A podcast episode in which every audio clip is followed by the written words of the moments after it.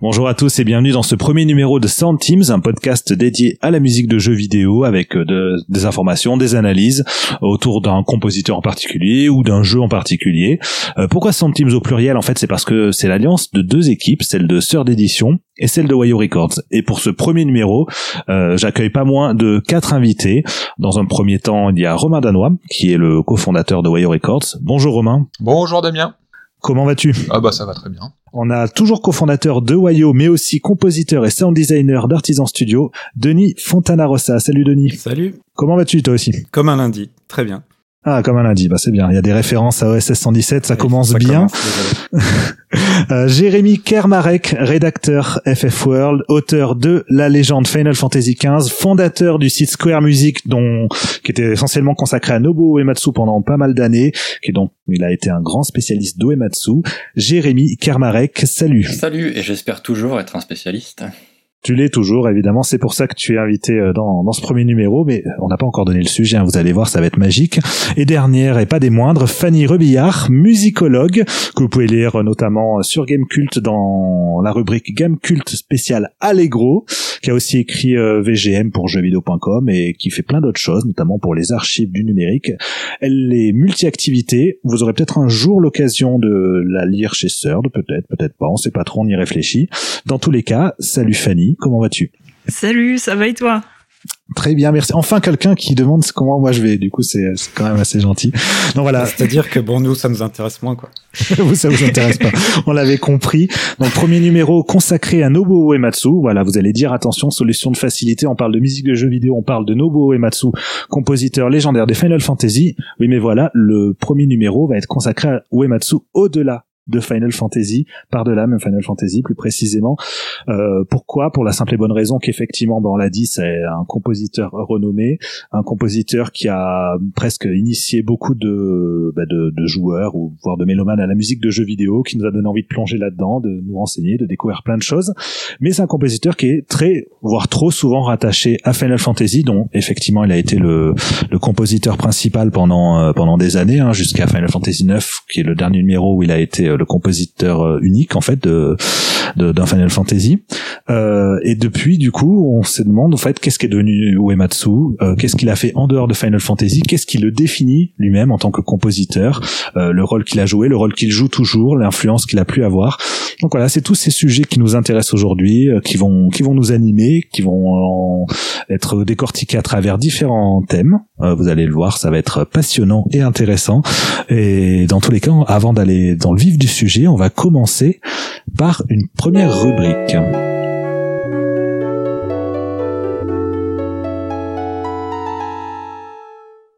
Première rubrique, la contre-vérité. Pourquoi la contre-vérité? Parce que c'est très facile dans le monde de la musique de jeux vidéo de bah, d'avoir en fait quelque part des, des, des préjugés ou des, des, a priori, des idées reçues même, qui peuvent être transmises par notre passion qu'on peut avoir pour un compositeur ou autre. Mais il est parfois bon de savoir remettre euh, les choses à leur place et d'avoir euh, quelque part une vision plus proche de, de la réalité. Donc pour cette première contre-vérité, euh, on avait envie de discuter, on s'est concerté du concept d'arrangement et plus précisément euh, du fait que bah oui ça c'est pas forcément le compositeur qui se charge des arrangements de ses musiques que ce soit alors pour les bandes originales elles-mêmes mais aussi pour les albums arrangés. Euh, Denis est-ce que tu as des choses à nous dire par exemple à ce sujet? Oui, euh, alors contre-vérité, je trouve ça peut-être un peu fort, mais c'est vrai qu'il y a comme un, un, malentendu au sujet d'Uematsu euh, sur son, alors sur son implication dans les arrangements notamment. Euh, on a souvent entendu les gens euh, enfin, être complètement en admiration euh, devant, devant des, thèmes orchestraux qu'ils ont entendus dans des concerts et dire Oh, Uematsu est génial, c'est formidable. alors que, bon, il, il, est à l'origine, bien sûr, de, des mélodies, des harmonies. Il supervise mhm. aussi les arrangements, mais il faut pas oublier le travail d'arrangeur derrière son, rôle, lui, en tant qu'arrangeur, a aussi changé au fil des années, parce qu'au début, sur ses premiers, enfin, dans les années, euh, fin des années 80-90, il était, euh, il arrangeait lui-même. Donc, on a des albums comme euh, Dear Friends, par exemple, d'FF5, qui est un album effectivement. qui est assez représentatif. En fait, peut-être qu'on devrait expliquer ce qu'est en fait la notion d'arrangement. Qu'est-ce qu'un quel est le travail d'un et qu'on a surtout tendance à confondre avec la notion d'orchestration. Donc c'est vraiment quelque chose. ce sont deux termes qui sont proches, mais qui ne veulent pas tout à fait dire la même chose. Alors dis-nous tout Romain, puisque tu as l'air d'être lancé. Bah écoutez, l'orchestration c'est euh, plus particulièrement l'arrangement pour orchestre, donc euh, orchestre symphonique par exemple, les concerts euh, Distant World. Euh, Uematsu il fait pas de l'orchestration, hein, c'est du travail très technique, c'est c'est quelque chose de, de, très complexe. Par contre il va faire de l'arrangement d'albums qui sont plus plus pop ou plus celtiques, comme comme comme le disait euh, Denis avec l'album Dear Friends. Donc ça c'est la différence fondamentale. Euh, et, et, Uematsu effectivement ne fait pas d'arrangement pour orchestre. Hein. Il en a déjà fait. Il, a, il avait essayé à l'époque des Orchestral Game Concerts, si je me trompe pas pour le titre, qui était parmi les premiers concerts orchestraux de musique de jeu au Japon. Et... Mais c'était quelque chose qui avait été lancé par Sugiyama, le compositeur de Dragon Quest. C'est ça qui l'a pas mal épaulé au début de, de sa carrière. Et il avait essayé donc euh, de, de, bah, de, rédiger une orchestration euh, sur euh, du papier à musique avec toutes les portées pour chaque instrument.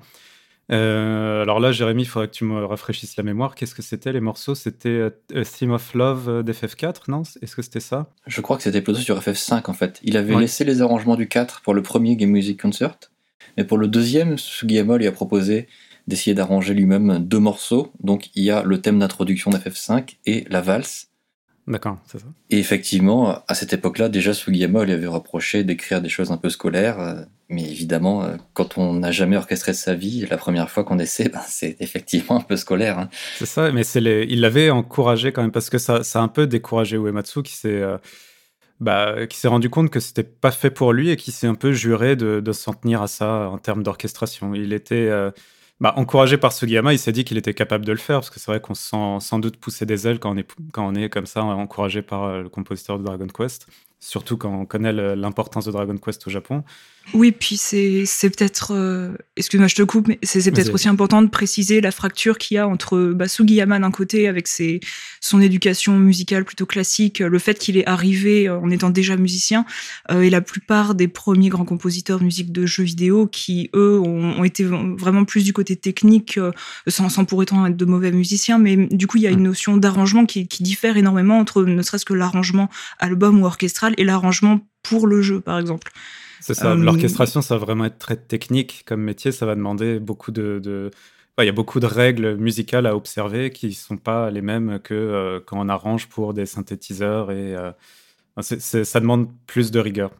Alors c'est intéressant parce qu'en fait là vous avez sans le savoir fait la transition vers vers le thème premier en fait le premier thème de cette de ce premier numéro qui est donc les envies les goûts d'Uematsu c'est-à-dire que là ce qu'on vient de dire quelque part ça amorce cette idée de que Uematsu, quelque part, finalement, l'écriture orchestrale, bah, c'est peut-être pas ce qui l'intéresse le plus, alors que ça va être effectivement par le biais des concerts et tout ce que pas mal de gens vont, vont retenir de son œuvre.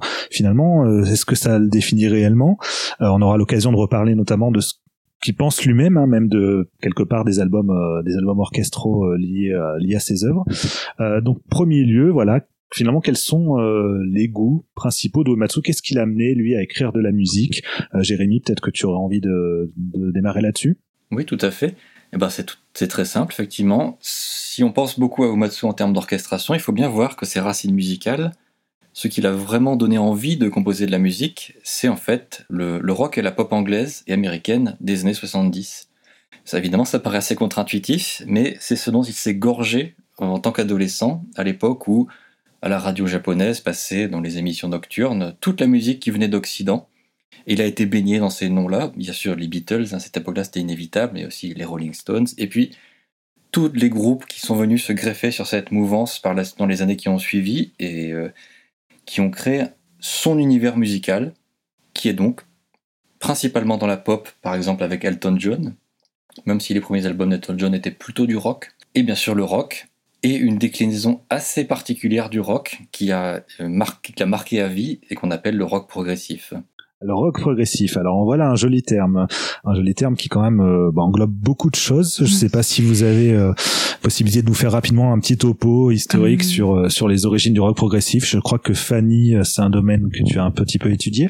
Légèrement, oui, je suis pas non plus la, la plus grande spécialiste, mais globalement, déjà, il faut noter que le rock progressif, c'est quelque chose qui est extrêmement vaste, et c'est justement ce qui le caractérise. Donc, il peut y avoir plein de visions des choses. Par exemple, je pense notamment à Motoris Sakuraba, qui a pas du tout la même façon de d'intégrer des éléments rock progressifs euh, que, que Alors, Uematsu. Le rappelle, hein, le compositeur des Tales of, compositeur de Star Ocean, de Valkyrie Profile. Voilà, Voilà, c'était pour la, la petite aparté.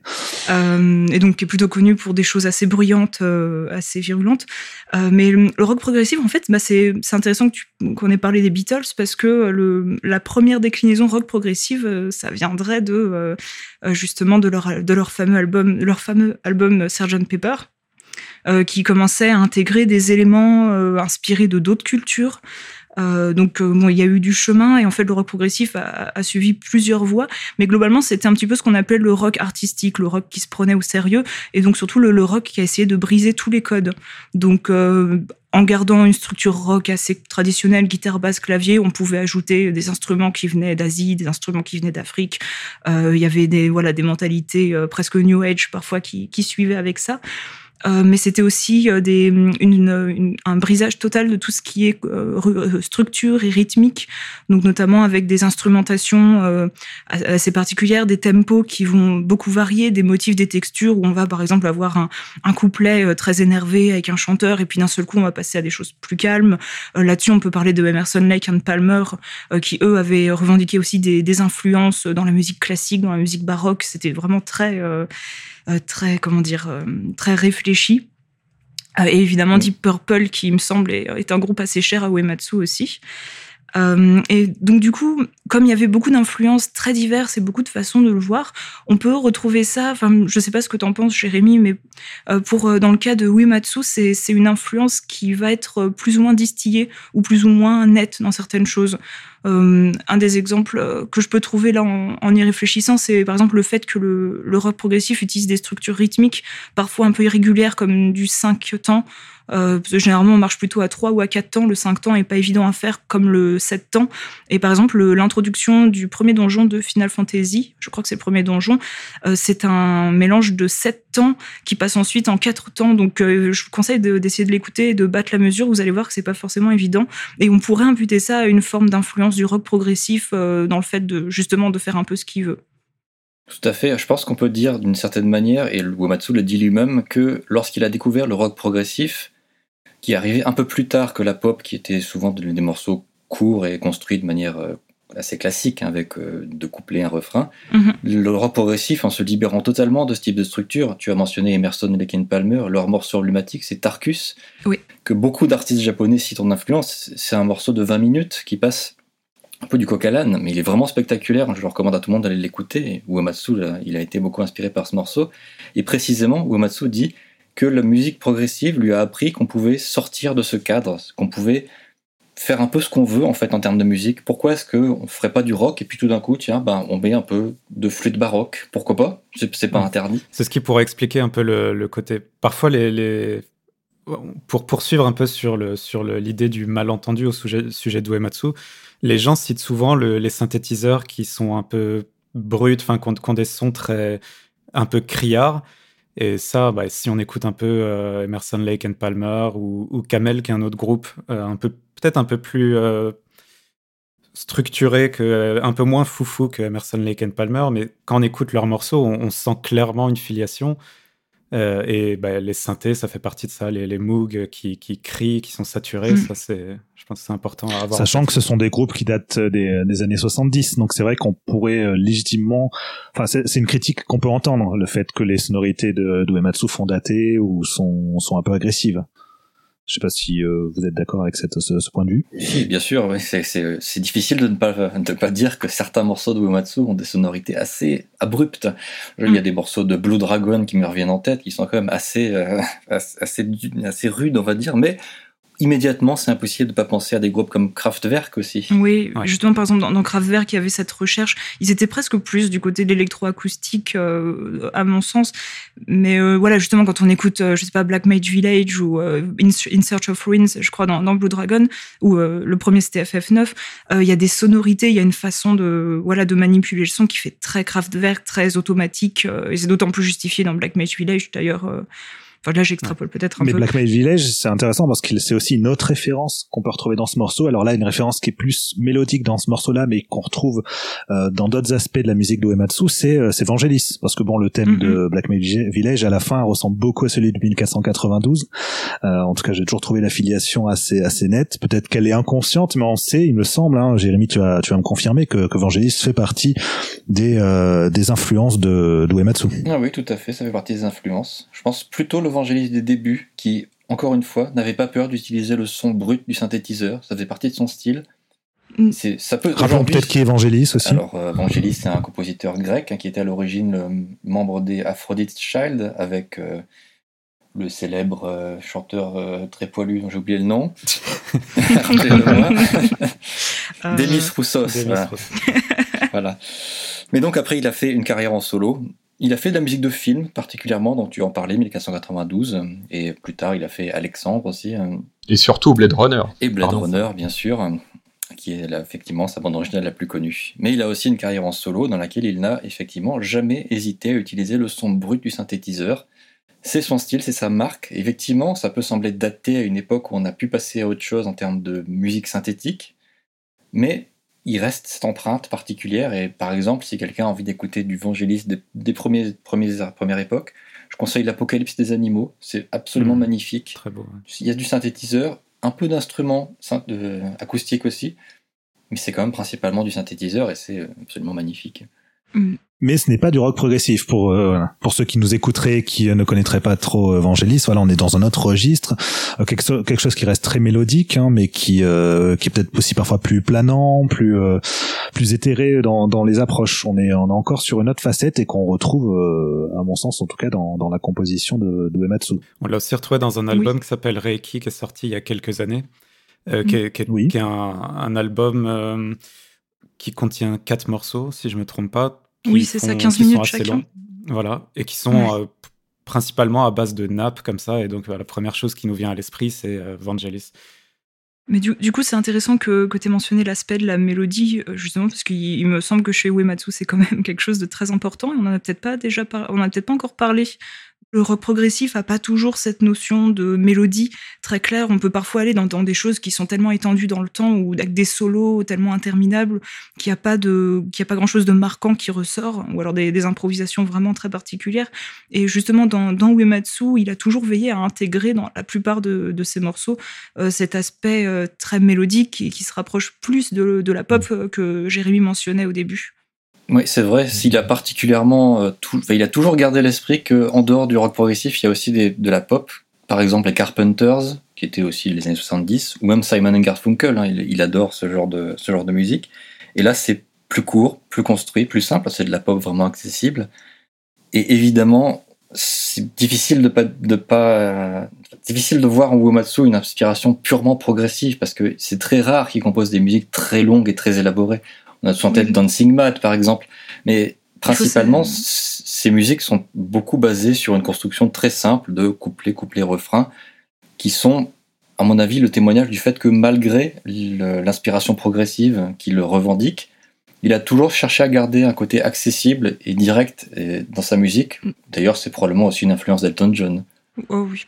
Et d'ailleurs, du coup, ça pose aussi la question, parce que le, rock progressif étant caractérisé quand même par une forme euh, très longue, elle n'était pas toujours forcément adaptée à ce qu'on pouvait faire dans un jeu vidéo, parce que je sais pas si, enfin, ne serait-ce qu'en termes de place, euh, pendant très longtemps, on pouvait pas envisager d'avoir euh, une piste de donjon qui dure 20 minutes. même encore aujourd'hui, c'est, c'est, ça, ça, pour une question d'attention du joueur, etc. Ça se fait c'est pas du tout. C'est pour ça que ça s'exprime surtout. On, sent le tournant progressif chez Uematsu avec la Super NES, il me semble la période NES, c'était quand même très. C'était, bah, il y avait aussi des citations de morceaux classiques et je pense que ça prouve un peu que son intérêt de l'époque, c'est davantage, enfin ses références, c'est davantage la musique classique et c'est après qu'il s'est un peu émancipé de, bah, sans doute de l'influence de Sugiyama. Il à ce moment-là, il a commencé grâce aux sonorités, grâce au, bah, au fait qu'il y avait plus de place pour composer, plus de variété de timbres, la possibilité de mettre plus de percussions. À mon avis, avec la Super NES, c'est là qu'il a fait la transition nette mm. vers le, un peu plus vers le rock progressif. Donc si je résume, on a euh, Uematsu qui aime le rock, la pop, euh, le rock progressif, euh, le new age, qui aime les choses mélodiques, accessibles. Euh, quelque part, finalement, voilà, c'est c'est quelqu'un qui a besoin d'être direct, peut-être dans sa musique, d'exprimer des émotions évidentes. ça n'empêche pas pour autant que derrière sa musique est digne d'intérêt, c'est-à-dire qu'on n'est pas dans une dichotomie basique entre simplicité et, et complexité, comme si l'un vous signifiait que c'est mauvais ou en tout cas simple, simpliste même, et l'autre plus élaboré, donc de meilleure qualité. Mais quelque part, en fait, comment ça se retranscrit dans dans ce que fait Uematsu, même au-delà de FF, c'est-à-dire que là, effectivement, vous citiez euh, euh, tous les deux euh, les travaux de, du début de Uematsu, donc sur la NES, effectivement, il était limité par les sonorités, sur Super NES, il a eu un peu plus de temps, d'espace, mais en dehors de, de Final Fantasy ou voir avec les albums arrangés, notamment de, de FF, est-ce qu'il y a eu cette idée de bah, je peux un peu plus m'épancher sur mes propres influences. Euh, je pense par exemple à l'album Fantasmagoria qu'il avait sorti en 94, si je me souviens bien. C'est ça. Alors du coup, est-ce que Fantasmagoria, euh, c'est un Uematsu différent de Final Fantasy? C'est un Uematsu qui s'exprime autrement ou est-ce que finalement on retrouve quand même des traits assez euh, assez évidents? Eh bien, c'est difficile de pas sentir dans Fantasmagoria son, son talent pour la mélodie simple et accessible. Je pense que tout le monde y sera vraiment réceptif. C'est quelque chose de toute façon sur lequel nous reviendrons euh, dans, dans le thème 2 mais euh, donc si Uematsu aime le rock aussi on l'a dit. Euh, peut-être qu'effectivement comme le disait Denis c'est ça s'est retrouvé à, de manière un peu plus nette à partir de la Super NES et puis après avec ses œuvres ses œuvres ultérieures. Donc on a eu par exemple je sais pas les, les thèmes de, de, boss de Blue Dragon de Lost Odyssey où le rock est très très présent notamment euh, où il a même été jusqu'à chercher euh, Ian Gillian, donc le chanteur de Deep Purple, pour euh, pour chanter sur le thème des boss de Blue Dragon. Cette influence quelque part, voilà, elle s'est concrétisée, mais on l'a retrouvée aussi d'abord dans un premier temps directement en lien avec FF chez les Black Mages, qui, je le rappelle, était pourtant un projet à la base de Kenichiro Fukui et Tsuyoshi Sekito. Corrigez-moi si je me trompe, hein, mais il me semble que c'était bien eux deux, voilà, qui ont lancé le projet avant que Uematsu se grève dessus, qui participe au live, enfin au concert du coup notamment au clavier. Et puis après il y a eu le projet Earthbound Papas. Alors Earthbound Papas, est-ce que c'est euh, une impulsion d'Uematsu? Est-ce que c'était une envie personnelle ou est-ce que c'est euh, plutôt avec ses collègues qui se sont dit bah tiens on va poursuivre l'aventure Black Mages d'une autre manière? Euh, Jérémy peut-être? Oui, c'était effectivement la continuité directe de Black Mages. Bon, les Black Mages, ils se sont formés effectivement, comme tu dis, avec l'impulsion de Fukui et Sekito, qui eux ont commencé à créer des démos de musique de Final Fantasy de style rock, qu'ils ont, ils ont fait écouter à Uematsu. Il, il, s'est dit, c'est super, j'ai envie qu'on continue à faire ça. Donc ils ont fait un premier album. Ensuite, ils ont forcé Uematsu à faire de la scène avec eux. Lui, il voulait pas au départ, mais il s'est laissé convaincre. Et ça l'a tellement convaincu que des années plus tard, quand les Black Mage ont dû se séparer parce que malheureusement les calendriers étaient difficiles à concilier, principalement dû au fait que Sekito était à Osaka et eux, les autres étaient à Tokyo, donc ils ne pouvaient pas se voir très souvent. Uematsu, il a immédiatement reformé les Earthbound Papas derrière, parce que il est un peu devenu euh, accro à la scène, on peut le dire, et euh, il voulait absolument avoir une formation qui lui permette de jouer régulièrement devant les fans, avec, euh, avec ses amis, hein, tout simplement, parce qu'il a choisi des, musiciens qu'il apprécie particulièrement. Et si je me trompe pas, Bon Papa, c'était des arrangements donc de musique de ces jeux, mais aussi des compositions originales. Oui, tout à fait. Notamment d'ailleurs des morceaux très progressifs dans l'esprit. Ah bah on y vient quelque part, c'est que voilà, une fois qu'il était vraiment libéré, euh, peut-être peut-être qu'en fait il se sentait à l'étroit quelque part dans le monde du jeu vidéo, de, avec une envie d'aller plus loin dans ce qu'il voulait exprimer, mais qui se sentait peut-être pas légitime. Comment il se sent en fait Uematsu vis-à-vis de ça, vis-à-vis de sa propre euh, place quelque part en tant que compositeur phare du milieu du, du JRPG Est-ce qu'il s'est déjà exprimé à ce sujet, Denis? Il y a rien qui me vient en tête précisément là-dessus. Euh, ce qui est sûr, c'est que FF, ça reste quand même un, quelque chose qui lui appartient et en même temps qui est, aussi la propriété de, Square. Et je pense qu'il aurait eu du mal à proposer un arrangement totalement libre d'un morceau de FF à l'époque avec, euh, avec les Black Mages. Les Houseband Papas, il me semble qu'on passe dans un format un petit peu plus, peut-être un peu plus libre, un peu, un peu plus progressif que euh, rock metal, comme c'était le cas avec, euh, avec les Black Mages. Je sais pas ce que tu en penses, Jérémy. Non, c'est vrai, tout à fait. D'ailleurs, euh, tu te souviens, tu m'avais raconté cette anecdote. Euh, quand il a, ils ont fondé les Earthbound Papas, Wumatsu a commandé un stock de CD de musique progressive à Tsutomu Narita, l'arrangeur euh, qui travaille principalement avec lui maintenant, pour lui faire une formation accélérée en rock progressif, parce que manifestement, c'est ça qu'il avait envie de jouer. Ouais, ouais, ouais. Et puis dans la sélection, il y avait le fameux Tarkus, il y avait. Euh, un album de Yes. Il y avait évidemment Omadone de Michael Field, parce qu'on n'a on pas cité Michael Field, mais c'est aussi une grosse influence. Je pense qu'Omadone, c'est l'un des albums préférés d'Uematsu.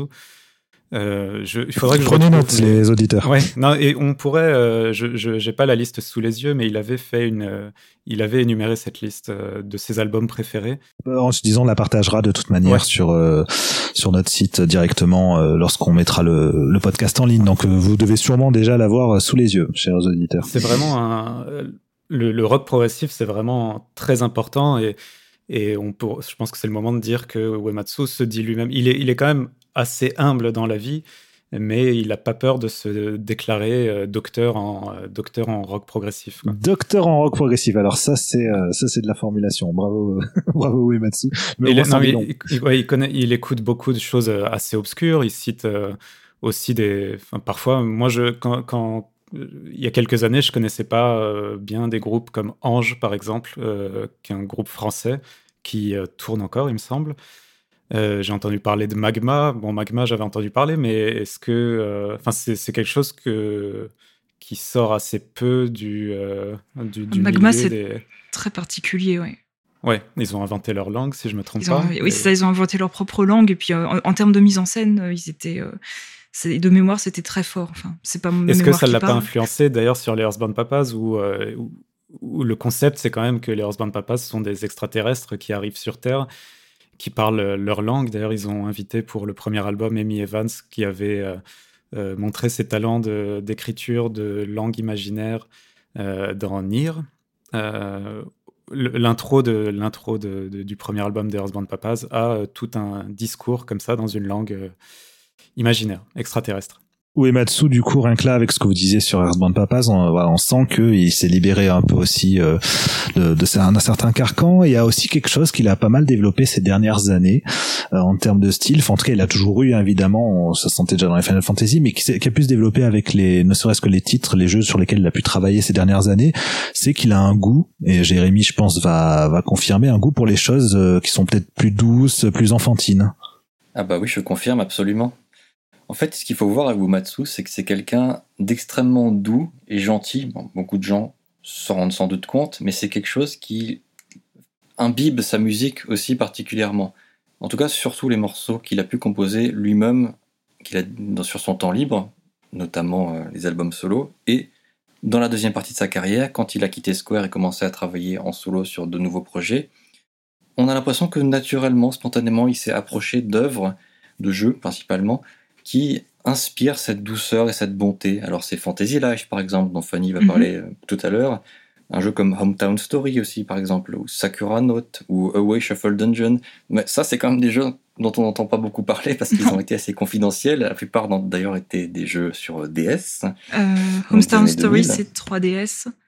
Oui, Mais pareil, c'est une petite, c'est vrai qu'il y, avait beaucoup enfin, de, mémoire pour euh, ce que j'ai pu faire dans Hometown Story. C'était un jeu où il n'y a pas du tout de violence de toute façon. Ça ressemble un petit mm. peu à une sorte d'Animal Crossing, euh, mais avec une structure très différente. C'est à beaucoup plus petite mm. échelle. Euh, et puis c'est sur une année entière et on peut louper beaucoup de passages scénaristiques si on se lève pas à la bonne heure le bonjour. Et, et c'est c'est presque c'est très minimaliste. C'est d'ailleurs ce qui avait été critiqué dans le jeu. C'était considéré comme un jeu totalement vide. Euh, mais, et, musicalement, effectivement, j'imagine qu'ils n'avaient pas non plus beaucoup de moyens pour le réaliser. Je ne sais pas trop quelle a été l'histoire du développement, mais euh, mais quand même, Uematsu y a composé au moins une chanson. Euh, et puis peut-être quelques, quelques, morceaux, et quelques autres morceaux euh, qui ont ah été intégrés dans le jeu. Mais du coup, il y avait toute cette notion de, de paix. Et puis je me lève, euh, je peux aller cueillir des champignons. Enfin voilà, les, gens qui, qui, connaissent les, les jeux, les fantasy, les Animal Crossing, Fantasy Life et compagnie, ils voient très bien de quoi je parle.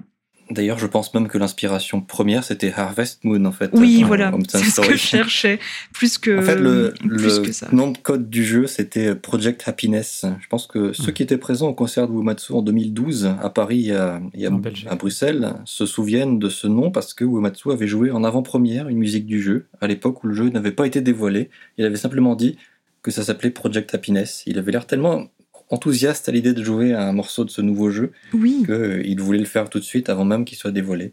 Et, si je, tu pouvais dire heureux même, hein, qu'il avait l'air happy. Oh, super. Tout à fait. C'est là qu'on passe euh, Pharrell Williams, c'est ça? Voilà, exactement. Parce qu'on parle assez peu d'Uematsu en tant que joueur, parce que lui-même parle pas vraiment de sa pratique du jeu vidéo, mais je sais que Fantasy Life, par exemple, il y a énormément joué, il a, il a vraiment accroché à cet univers, il, il y a joué plus de 100 heures. Quoi. Il y jouait avec sa femme et ils avaient acheté une cartouche chacun. Et puis, euh, parce que sur la première version, on pouvait pas, il n'y avait qu'une seule sauvegarde. Donc, ah. ils avaient deux versions de Fantasy Life pour y jouer euh, ensemble. mais du coup, c'est bien parce qu'on peut jouer en multi à ce jeu quand même. Donc, euh, il devait. Ouais, c'est assez élémentaire, mais, mais c'est ça qui est bien. J'ai beaucoup joué aussi à ce jeu. Moi aussi. Et c'est, ouais, c'est, il est attachant. Il est, c'est, une espèce d'hybride ouais, entre Animal Crossing. Il y a des mécaniques de RPG avec les, avec les jobs et compagnie. Et c'est c'est un, bel endroit. On a envie de, mm. passer du temps là-dedans. C'est pas tout est bienveillant. Quelque part, en sent donc Kuematsu, finalement, il marche presque à l'affect et à l'idée de, euh, bah de, se rapprocher de ce qui lui même lui fait du bien personnellement, en fait. Euh, si on en croit, voilà, euh, voilà son, ses goûts pour bah, pour le jeu lui-même. Hein, S'il a apprécié jouer à ce point à Fantasy Life, tout comme il apprécie à monter sur scène avec les Band Papas. Donc c'est c'est quelque chose, voilà, qui définit le Uematsu par de la par de la Final Fantasy.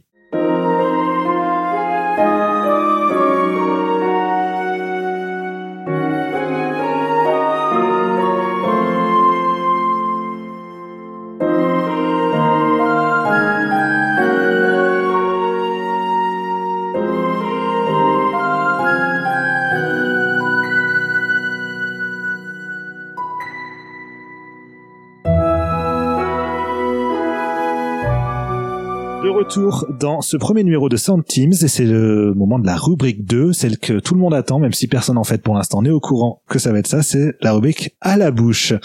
Alors, rien de, de, particulièrement grivois dans, dans cette rubrique, en fait, c'est qu'on va mimer à la bouche un motif musical de, de musique d'Uematsu. Et l'idée, en fait, ce sera, dans votre tête, de reconnaître le motif en question. Et je vais commencer vous êtes prêts? Attention, ça va être magique. Un grand moment de, de radio. Est-ce qu'on applaudit après? Vous avez le droit d'applaudir après si vous voulez. Non, non, non, non.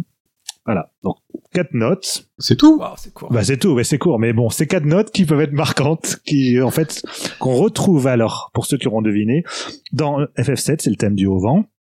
Dans FF9, c'est le morceau qu'on entend au niveau de la pièce de théâtre au début du jeu. Et dans The Last Story, c'est le thème principal. Et on écoute les extraits mis à la suite, vous allez voir, c'est assez flagrant.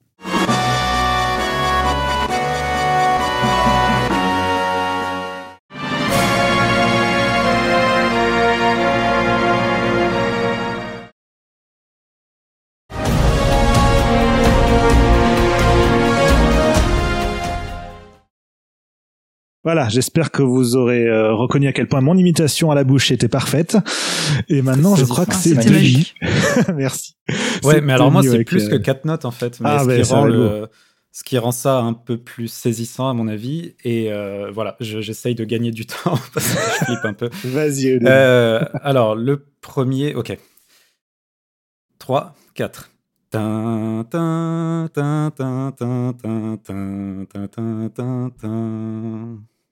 C'est pas fini. Donc on entend un petit peu ma voix quand même trembler parce que je, je suis. Mais c'est une émotion fébrile. Elle vibre d'émotion. Vous aurez tous reconnu ce que c'était.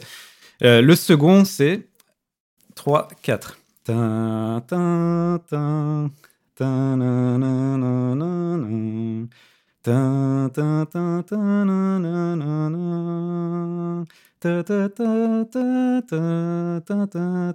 Bon voilà, euh, etc. ça ressemblait effectivement. tu m'as bloqué avec tes quatre notes, là, je me sens obligé d'accélérer le tempo et tout. Euh, et le dernier, euh, attention.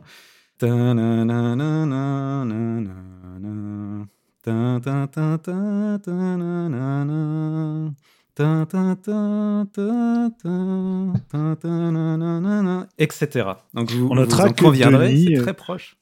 Denis a vraiment des notes très justes. Je pense que c'est lui qui fera à chaque fois le, la rubrique à la bouche. Parce que c'est quand Ouais, même très je vais surtout écouter. passer un petit coup de Melodyne après pour remettre ça droit. Alors attends, c'était quoi du coup tes thèmes euh, Denis, Alors, tout, Denis. est-ce que, bah, est-ce que, enfin, est-ce que euh, parmi ceux qui euh, n'étaient pas dans le secret, euh, vous avez reconnu ce que c'était? Moi, j'ai connais deux. Ouais. Ouais. Euh, Alors, on on est d'accord que ça se ressemble quand même beaucoup et sur le, sur- quand même euh, Bah. au-delà de quatre notes. Hein, je veux pas balancer euh, hein, les exemples de Damien, mais bon. Non, non, c'était c'est effectivement. Donc, le premier, c'est que c'est vraiment les quatre mêmes notes euh, même- en même moment. Donc le premier c'était euh, Crystal Tower de FF3, qui, Mhm. euh, si je me trompe pas, est le dernier donjon. Tout à fait, Euh, Jérémy, est-ce que voilà. je confirme. Euh, Que les joueurs de FF14 Est-ce que- reconnaissent aussi, je pense. En plus, c'est vrai qu'il y a eu un arrangement. Ouais, ouais. Et est-ce que c'est ce fameux donjon dans lequel le point de sauvegarde a été euh, retiré euh, pour des raisons totalement extérieures au développement? Je ne sais Tu plus. te rappelles de cette histoire de Sakaguchi qui avait retiré un point de sauvegarde parce qu'il s'était énervé pour je sais plus quoi? Je ne sais Je plus. crois je je que- sais juste que c'est effectivement un donjon inf- infernal. Ok, donc c'est Sur, DS, FF3. il était euh, long, ouais. Et de mémoire, il n'y avait pas de point de sauvegarde. Mais je peux me tromper parce que ça remonte à longtemps. Je- donc il se peut que ce soit celui-là où on vérifiera. Ah non, il est- le second, il est horrible. le deuxième, pardon. Ouais. Le deuxième, c'était euh, l'ouverture de Gwyn Saga, qui est euh, un morceau remarquable. Euh, à mon avis, un morceau qui, qui représente bien le, le l'Uematsu post-FF, qui, qui est, qui est largement au niveau, voire supérieur à, des- à certains thèmes de, de- de FF. C'est un animé, hein, Gwyn Saga adapté d'une série de romans qui était illustrée par, par Amano, si je me trompe pas. Euh, des romans ou des mangas, je sais plus. C'est des romans. Euh, des romans. Avec des illustrations d'Amano. Et, euh, et il est remarquable. Vraiment, je recommande à tout le monde de l'écouter parce qu'il est long, il, a, il, a une, il est varié, il est épique. C'est une vraie, une vraie épopée, une vraie, une vraie aventure. Et le dernier, c'était euh, Dragon Song de Heavensward, euh, FF14 donc. Et, et voilà, je, je trouvais qu'ils étaient quasiment calqués. Alors toute la question, c'est est-ce que c'est volontaire? Est-ce que c'est un clin d'œil? Euh, Est-ce que Ah c'est ben, des tics de composition? Ça peut être des tics de composition. En tout cas, Vous pour que chacun s'en, voilà, chacun s'en le remarque plus clairement, on va mettre les extraits à la suite. Vous allez voir, c'est saisissant.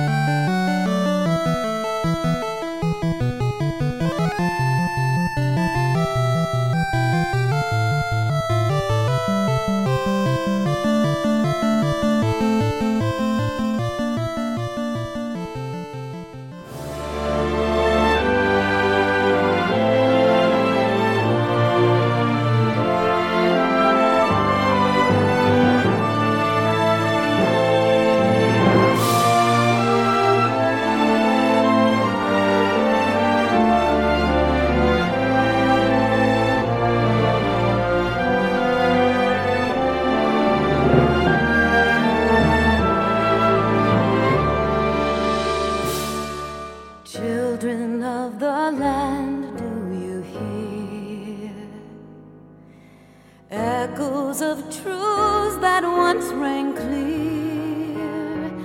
Two souls intertwined, one true love they did find. Donc voilà, c'était les trois extraits. Du coup, Denis, tu disais effectivement, est-ce que c'est intentionnel ou pas? En quelques Alors mots. déjà, je me, je me disais ouais. que c'était moins bien que ce que j'ai chanté, premièrement. Et ensuite, oui, la, la grosse question. La grosse question.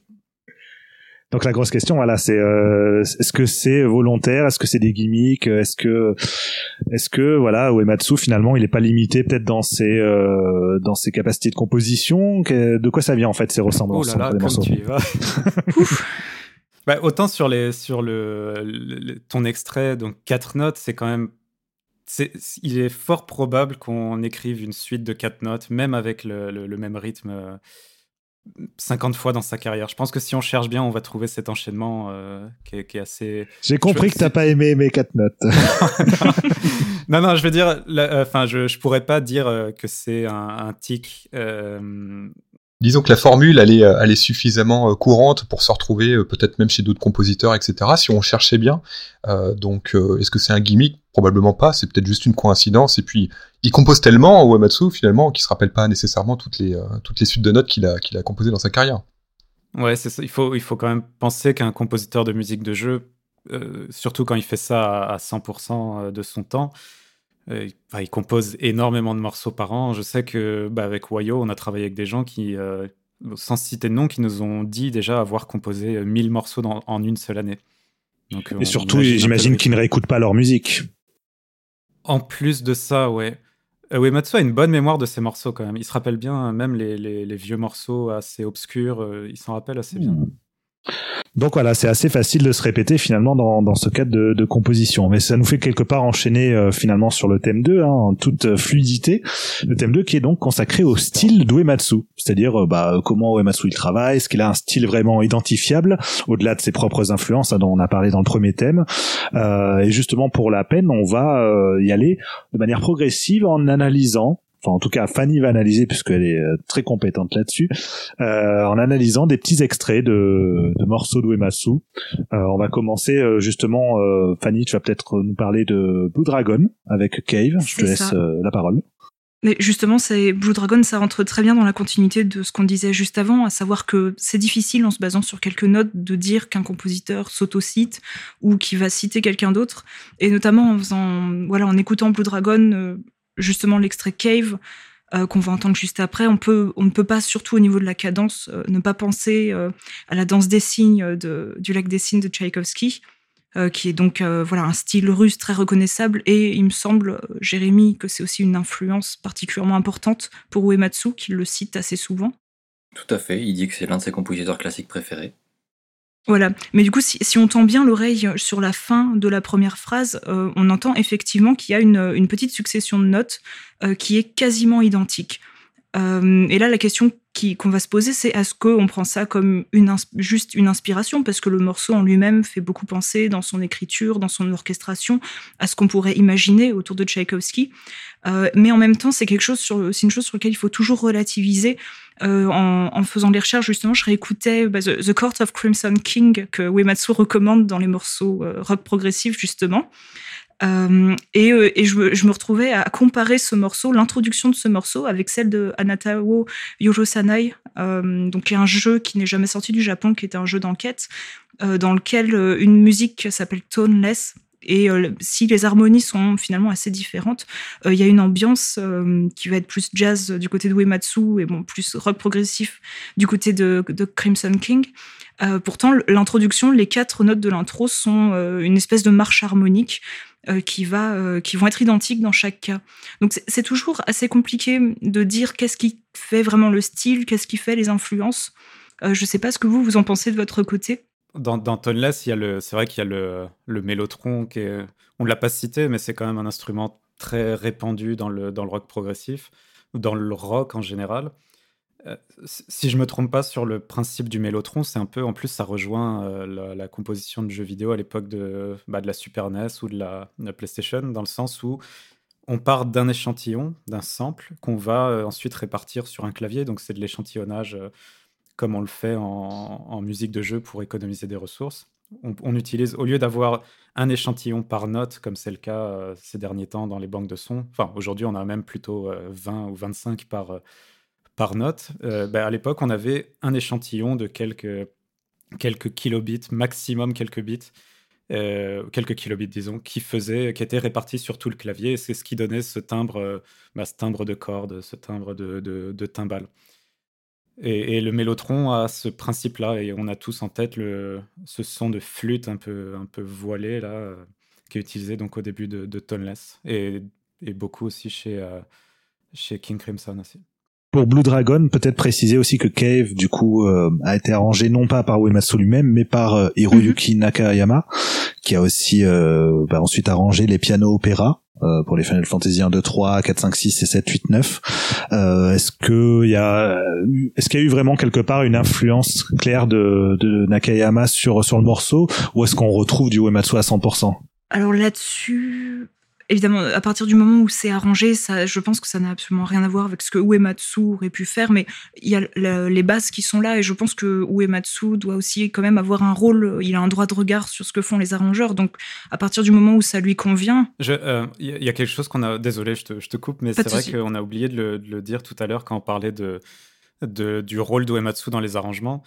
C'est vrai que il y, il y a eu un épisode assez important euh, pendant sa carrière qui est l'album arrangé grande finale de FF6. Euh, c'est un enregistrement qui s'est assez mal passé. Euh, il y a eu divers événements bon, qui n'ont pas simplifié les choses. Uematsu était débordé à cette période, donc il n'a pas vraiment, pas vraiment donné de directives, euh, enfin en tout cas pas suffisamment précises euh, à l'arrangeur, ce qui fait que ça a créé un précédent dans sa carrière. Il n'a pas assumé ce- cet album. Et donc, il voulait pas qu'il sorte, mais c'est vrai que Square avait déjà engagé des frais. C'était compliqué d'annuler un album comme ça. Et je sais pas si à l'époque l'album était annoncé, mais bon, en tout cas, pour Square, il n'était pas question de, de- de l'annuler. Euh, L'enregistrement avait été fait, tout était déjà terminé. En Italie, en plus. Et en Italie, c'est ça. Et, et donc Uematsu a décidé et a proposé à Square de d'écrire dans les notes du livret qu'il n'était pas qu'il assumait pas qu'il n'était pas satisfait de cette euh, de cet album. Mais on sait pour quelle raison Qu'est-ce qui lui déplaît euh, quelque part dans cet il s'en album veut, il se alors si, je me rappelle pas les mots exacts mais je me rappelle qu'il a parlé de paresse de sa part hein. il se il, il, il était pas assez euh, impliqué. De, de mémoire dans le, dans le livret, il faudrait vérifier, mais euh, je crois également qu'il s'accuse lui-même de pas avoir osé s'imposer euh, et que, et que Ouais. la finalité, c'est que ça dessert l'album euh, et il s'en veut parce que finalement l'album est pour les fans et, euh, et il estime que euh, cet album n'est pas euh, n'est pas euh, n'est pas bon euh, vis-à-vis de, la, de la musique originale. Ce qui, ce qui est pas faux d'ailleurs parce que l'album, euh, Ouais. on peut l'aimer, moi je l'aime beaucoup, mais c'est vrai qu'il est, euh, il y a il y a beaucoup de compositions originales pour créer des liens entre les différents morceaux. Esthétiquement, ça, ça a pas vraiment de rapport avec euh, la musique originale. Donc il ne se reconnaît pas dans cet album et il s'en veut de ne pas s'être imposé parce qu'il était jeune, parce que euh, c'était notamment Shiro Sagisu qui est un, un, un grand monsieur de la musique au Japon. Compositeur d'Evangélion hein, pour euh, pour resituer. Euh, voilà, et puis euh, orchestrateur, chef d'orchestre, Oui. quelqu'un qui a, qui a une certaine stature hein, pour la musique. Mm. Donc, euh, donc il s'en veut principalement euh, de pas s'être imposé, puis probablement également qu'il était, euh, euh, qu'il était très occupé. euh, voilà, pour tout un, tout un, un, un mélange de, de raisons.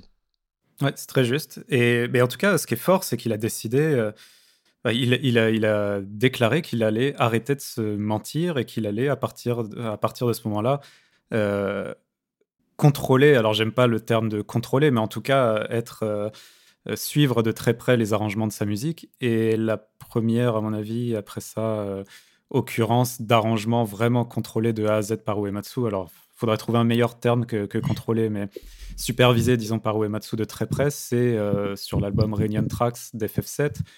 Et on, on parle du thème principal d'FF7, de euh, One Winged Angel, et puis il y avait. Est-ce qu'il y avait un troisième Iris. aussi. Le thème d'Aeris. Iris, voilà.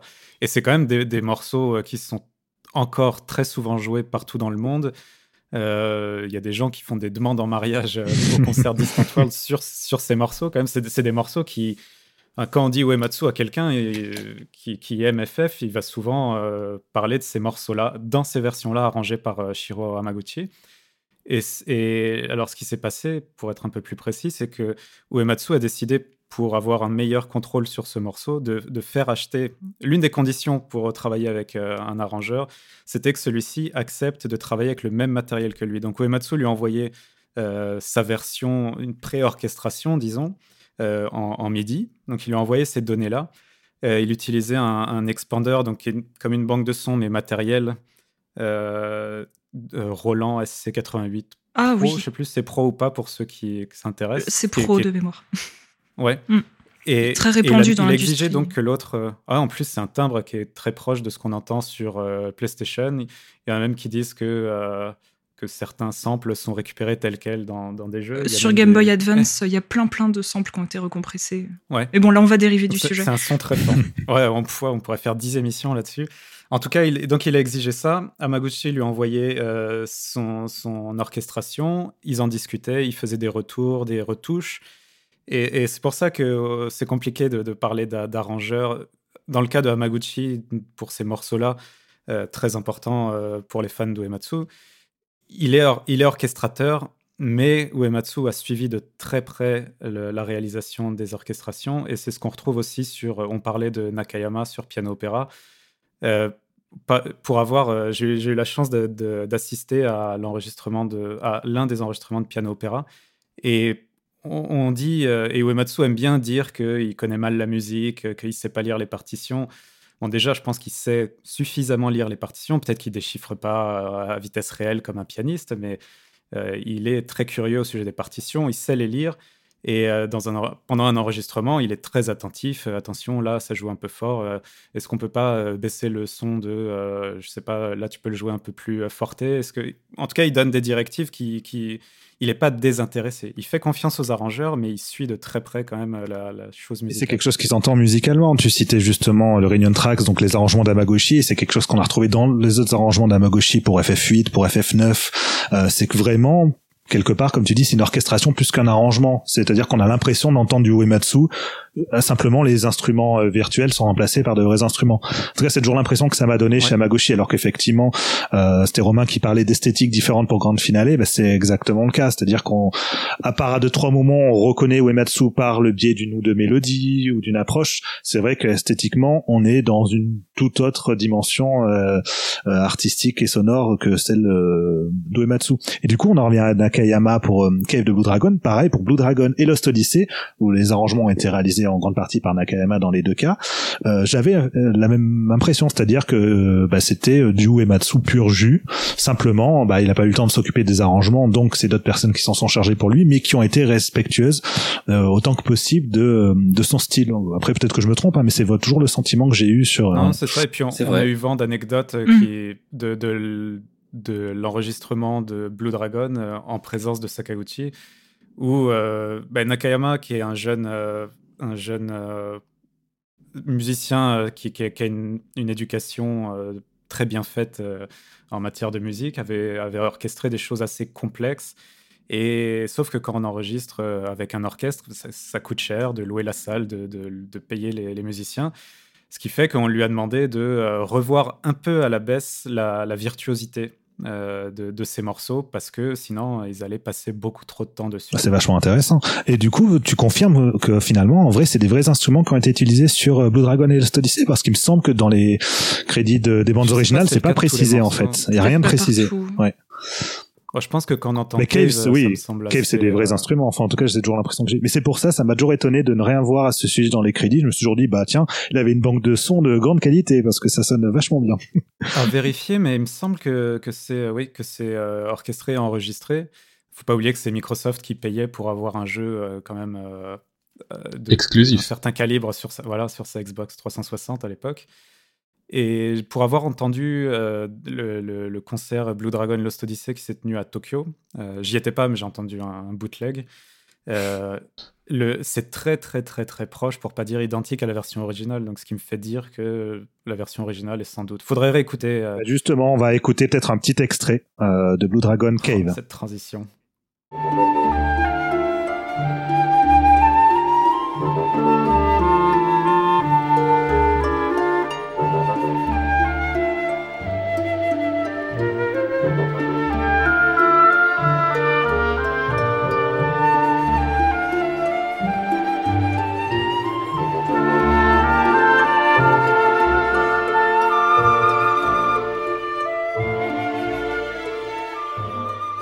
C'était Cave de Blue Dragon. On va passer maintenant dans un tout autre registre avec euh, du Fantasmagoria, donc l'album solo d'Uematsu, composé en 94. Euh, je crois que tu vas nous parler de la piste Rainy Days Children, euh, Fanny. C'est ça, Rainy Day Children. Bah, là-dessus, en fait, on, a déjà couvert un peu le sujet, c'est-à-dire qu'on parlait du Uematsu plutôt contemplatif. Donc là, on est, dans, on est totalement dans cette veine hein, de, voilà, de long nappe avec euh, une voix par derrière, un mélange assumé entre du synthétique, des sons vraiment euh, purement euh, natifs numériques, on va dire, et puis des choses un peu plus acoustiques. donc, du coup, là-dessus, sur le côté répétition de motifs, je, je sais que certains penseront peut-être plus à Vangelis à ce niveau-là, mais hum, moi, personnellement, ça m'a vraiment renvoyé à Michael Field. Euh, je ne sais pas ce que vous en pensez euh, à ce niveau-là. C'est pas impossible, en effet. Parce que c'est vraiment le, mm. premier auquel j'ai pensé, mais donc du coup, là-dessus, c'est c'est intéressant de voir que notamment Uematsu a intégré une voix euh, parlée. J'ai pas connaissance qu'il ait déjà fait ce genre de choses dans des jeux. Alors par contre, je ne sais pas ce que dit la voix sur, euh, sur, le, sur ce CD. Bah, Là-dessus, Jérémy pourra te le dire parce que euh, je sais qu'on s'était penché sur la question. Oui. En fait, c'est euh, c'est assez intéressant parce que ça nous plonge complètement dans l'un des l'une des grandes passions de Uematsu dont on n'a pas beaucoup parlé, c'est l'occultisme et euh, tout ce qui est spiritisme notamment. Et le- les paroles parlent d'un enfant qui regarde la pluie tomber de, de chez lui et qui se demande, tout à fait, tout à fait. Euh, qui se demande s'il est capable de se souvenir de sa vie dans le ventre de sa mère, qui est un autre environnement aquatique, hein, comme la pluie qui tombe. Et Uematsu est absolument passionné par la question de la réincarnation. Il, il- il pense être, euh, il, il croit en la réincarnation. Il pense avoir, avoir eu plusieurs vies avant celle-ci. Donc là, il a réussi à l'exprimer à travers cette, euh, ce, ce morceau, mais pas de manière forcée quoi que ce soit. C'est vraiment très, très doux, très poétique. C'est simplement un enfant qui se dit tiens, et si j'arrivais à me souvenir de la vie avant la vie en fait? Et d'ailleurs, ça- en fait, il faut, faut aussi euh, se rappeler qu'Uematsu, en dehors du jeu vidéo, avait, quand il était plus jeune, quand il galérait un petit peu pour euh, gagner sa vie, il faisait aussi des, des, petits concerts avec un poète qui déclamait. Donc, C'est une autre facette Ah. là. Et euh, ça me semble à rapprocher de, de- de ce morceau. Et puis il y en a un autre. euh, Est-ce que c'était dans Fantasmagoria, Jérémy L'autre avec le, le poète, justement, Tout à fait, c'est Minoru qui avait Miura. complètement le track. Ah oui, il a, c'est lui qui chante la, la piste qui s'appelle euh, Ocean, Deep Ocean Blue, je crois. Tout à fait. Bon, Uematsu est pas satisfait de cet enregistrement parce qu'il voulait mettre en avant son ami euh, Miura, euh, qu'il connaît depuis très longtemps, et malheureusement, il avait un peu le trac au moment de l'enregistrement. et Uematsu nous a dit qu'il n'était pas satisfait de cette, euh, cette, euh, de cette prestation parce qu'il tremblait beaucoup, il était très nerveux et que pour lui, ça se ressent. Alors, bon, à l'écouter, je ne suis pas certain que ça s'entende tant va. que ça, mais bon, lui, il s'en est voulu quand même d'avoir un peu embarqué là-dedans pour un résultat qui ne le satisfaisait pas. Décidément, à l'époque, Uematsu était rarement satisfait. Euh, ben, euh, il faut voir que c'est un compositeur qui est quand même euh, un artiste avant tout, donc euh, il a forcément envie de communiquer une certaine vision de, de, de ce qu'il a, de, de ce qui- de ce qu'il a dans sa tête en tant que, en tant. Non? Évidemment. Oui, puis c'est, il faut savoir que c'est aussi, il y a une grosse différence entre le fait de faire du live et le fait de faire de l'enregistrement studio aussi. Il y a des gens qui sont aussi terrorisés par, euh, par le micro, par le fait d'être dans une cabine d'enregistrement avec, euh, même avec la possibilité de recommencer. C'est des choses qui jouent beaucoup et, et du coup, peut-être qu'il n'a pas retrouvé le côté spontané justement qui- qu'il attendait à ce moment-là. C'est probablement ça, oui. On va écouter, dans tous les cas, Rainy Day Children de Phantasmagoria.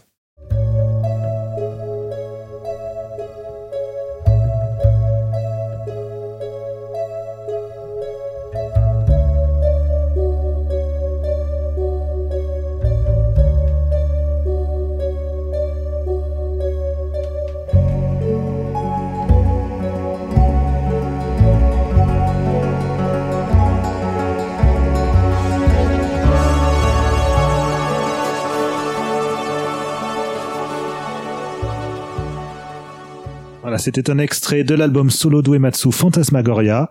Et sans transition, on Et- change complètement je- de rôle. Oui. je- Ah, pardon, non, je... mais je... c'est c'est une anecdote tellement marrante que euh, je, me... je me demandais si. euh, Bah, Jérémy, tu t'en souviens sans doute mieux que moi, c'est pour ça que je, je me tourne vers toi. Mais Miura, c'est aussi celui qui a fait la fameuse prophétie à Uematsu Oui. par rapport à sa carrière. Alors, Miura, il le connaissait d'avant l'époque de Square, et c'est en fait plus qu'un poète et un déclameur de poésie, c'est aussi un médium. Bon, quoi qu'on en dise, et Uematsu aime beaucoup ce genre de choses, les, les, spiri- les spiritismes, comme je disais tout à l'heure, les médiums, et voilà. Et une semaine avant qu'il rencontre Sakaguchi, qui lui demande s'il veut travailler chez Square en, en tant qu'employé, Miura lui fait la, la prédiction que voilà, ta vie va changer dans une semaine. Donc, évidemment, après, c'est difficile d'aller dire à Uematsu, mais c'est des bêtises, ces histoires, parce que il a quand même eu plusieurs fois dans sa vie des prédictions de ce genre. Bon, peut-être qu'il les romance un peu, mais s'il y croit, lui, moi, à mon avis, c'est pas, c'est pas très grave. hein. D'ailleurs, c'est exactement ce qu'il dit à toutes les personnes qui veulent faire croire que ça sert à rien de croire à ce genre de choses. Il leur répond, après tout, et pourquoi pas? C'est ça, il n'est pas du genre à se moquer des gens qui croient aux, aux ovnis, aux extraterrestres. Enfin, aux ovnis, euh, pardon, aux extraterrestres. Il, aime bien participer aussi à des soirées occultes où euh, on croise des gens qui euh, se sont fait kidnapper par les extraterrestres. Et puis lui, en tout cas, euh, il se moque. Déjà, c'est pas quelqu'un qui se moque. C'est vraiment il, il aime pas la moquerie, il aime pas la méchanceté. Euh, et ben, il se moquerait pas de quelqu'un voilà, qui pense que euh, bah, qu'il y a des, des faits euh, sur Terre, qu'il y a des extraterrestres parmi nous, parce que ça l'intéresse, et puis il se dit après tout, enfin ces personnes-là, tant qu'elles mettent personne en danger, pourquoi pas les laisser être dans leur monde Tous ces éléments de personnalité, quelque part, tissent un peu un Uematsu qui, finalement, répond à, répond à ce qu'on pourrait imaginer de lui, en fait. Hein. Quand, quand je vous entends là parler des éléments de, de sa vie, de sa biographie, c'est vrai que c'est quelque part l'image qu'il a toujours renvoyée. Et franchement, il n'y a rien d'étonnant à savoir qu'il est... Euh, fan d'ovni ou d'occultisme, ça, ça, ça, surprend toujours, mais c'est euh, c'est une anecdote qui, à mon sens, a, bah, a du sens justement par rapport à, à, sa personnalité, à la fois en tant qu'être humain et peut-être aussi en tant, en tant qu'artiste. Euh, sans transition, je le disais tout à l'heure, avant que vous vous révéliez votre magnifique anecdote, que justement on pouvait, on, pouvait pas passer à côté, euh, sans, sans ironie aucune. Hein. on va passer à The Last Story. Non, pas du tout. on, va, on va passer à The Last Story, le thème du dernier boss euh, encore une fois, c'est Fanny qui va qui va nous présenter ça. Attention, Fanny, l'idée est de ne pas spoiler le dernier combat de la story. Alors, bah, du coup, j'ai rien à dire. Euh, c'est un morceau de musique. Voilà, c'est un morceau de musique. Euh, évidemment, je pense que ça va être compliqué de le passer en entier, mais il y a énormément de choses très différentes qui vont s'enchaîner.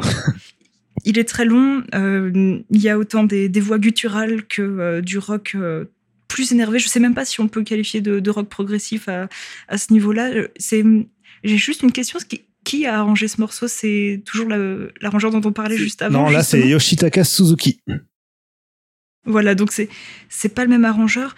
Euh, et là, on est vraiment, j'ai envie de dire, dites-moi si vous n'êtes pas d'accord, mais qu'on est dans une espèce de mentalité des thèmes de boss de fin, de parce que celui-ci, quand même, dans le prolongement de, celui de Lost Odyssey, au niveau du mélange des genres, de voilà, de phases un peu plus calmes qui vont s'enchaîner avec des choses euh, peut-être plus mélodiques, d'autres complètement bizarres. Vous allez voir avec des espèces de, complaintes. Euh, j'ai vu que ça, avait troublé beaucoup de gens d'ailleurs.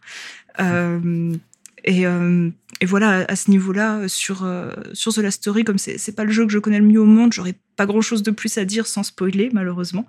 C'est intéressant cette histoire de voix gutturale parce que c'est quelque chose qu'il avait déjà fait euh, et Jérémy pourra confirmer dans, dans, Final Fantasy IX par exemple, le thème de boss final. Tout à fait. Tout à fait. Et ensuite, il a continué à le faire dans d'autres jeux, hein, euh, bah, précisément dans Lost Odyssey. C'est assez, assez marquant dans celui-là particulièrement. D'ailleurs, le morceau, le thème de fin s'appelle. Dans les Papas euh, euh, c'est une reprise de Blue Dragon, je crois, avec euh, Hirota qui, euh, qui rappe à moitié, enfin qui avec une voix un peu gutturale aussi. Ah, c'est possible. c'est possible. Ouais. Mes souvenirs sont lointains comme vous, je pense, pour euh, oui. Papas.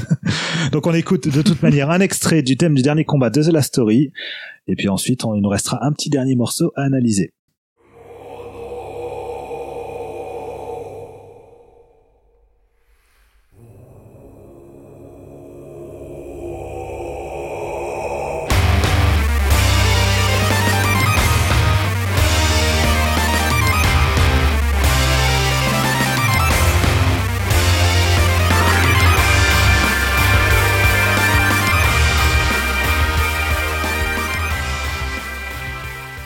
Voilà, c'était le thème du dernier boss de The Last Story. Je vous en, je vous invite en fait à l'écouter en entier puisque comme on le disait tout à l'heure, il est très long, il est très intéressant et il change de peut-être ce qu'on a l'habitude d'entendre euh, dans le style euh, avec euh, avec Uematsu. En tout cas, si vous ne connaissez que Final Fantasy, ça vous plaira. Et on va changer encore une fois complètement de registre. On revient à Fantasy Life, on en parlait tout à l'heure. Uematsu aime les choses enfantines, les choses douces, légères.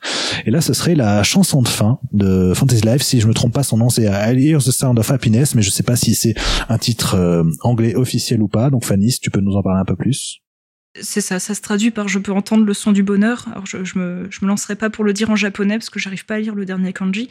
Euh, mais effectivement, donc là on est dans le, le thème de fin de Fantasy Life. Euh, on revient encore à ce qu'on disait au tout début, c'est-à-dire que Uematsu, au-delà du contemplatif, au-delà de, du rock progressif, des choses qui peuvent être très torturées comme ce qu'on vient de voir, euh, c'est, tu disais, Jérémy, quelqu'un qui, qui est très doux et surtout quelqu'un qui aime la douceur.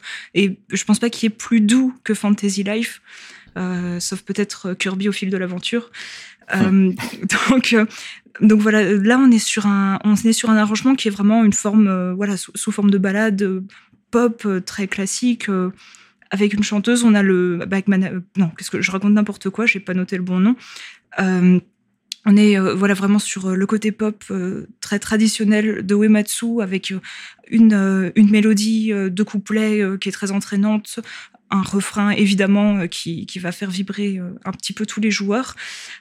Mais surtout, ce qui est très important dans dans ce dans cette chanson, c'est qu'il s'agit d'un arrangement de Ace. Je pense que vous qu'on connaît tous Ace ici, donc un groupe japonais qui est formé par euh, Tomori Kudo et la chanteuse Chiko. Euh, et il faut savoir que avant de, faire appel à eux sur Fantasy Life pour cette dernière chanson, euh, Uematsu avait déjà travaillé sur son album solo Ten Short Stories euh, et qu'il avait fait appel à eux en arrangement avec Manami Kiyota pour le chant. Euh, donc, qu'il a refait appel à eux pour Fantasy Life, mais il se trouve qu'il y a eu encore une suite à ça, puisque il a été tellement satisfait de leur travail que lorsqu'on l'a appelé pour composer les musiques de Xenoblade, le fameux, euh, il était déjà occupé sur The Last Story, et donc il a recommandé expressément Ace et Manami Kiyota, euh, qui ont du coup fait le travail qu'on connaît aujourd'hui. Ah bah, c'était une super anecdote et je ne savais même pas que Uematsu avait été appelé pour euh, pour travailler sur le premier Xenoblade alors que c'est quand même l'un de mes jeux de ma vie. Donc c'est euh, toujours intéressant d'apprendre ce genre de détails. Donc là, vous allez le voir, on va écouter un petit extrait, ça vous donner encore un aperçu d'une autre facette de, de Uematsu.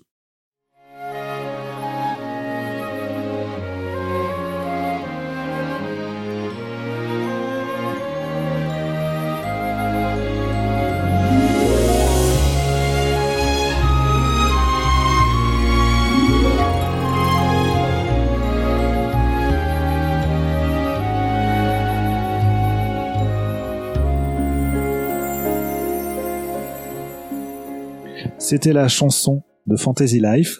On le rappelle arrangée par Ace, donc connu pour euh, sa collaboration, euh, enfin même ses, euh, musiques, euh, ses compositions sur Xenoblade 1, comme 2 d'ailleurs.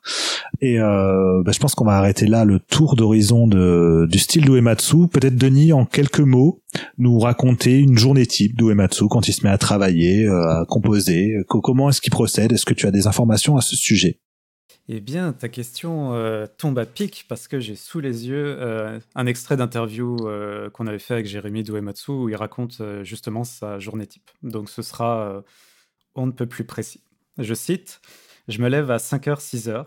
Pardon, je me lève à 5h, 6h si je n'y arrive pas, puis je commence à travailler.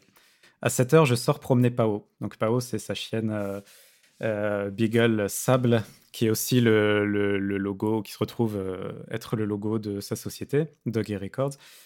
De retour à 7h15, alors que commence le feuilleton télévisé de ma femme, je m'occupe dans mon studio. À 7h45, je la rejoins, je prépare le café, je déjeune et je lis le, je lis le journal. À 9h, je regagne mon studio. Le midi, je mange vers 13h et le soir vers 19h. Pardon. Le midi, je mange vers 13h et le soir vers 19h. Waouh. Je me couche ensuite avant minuit.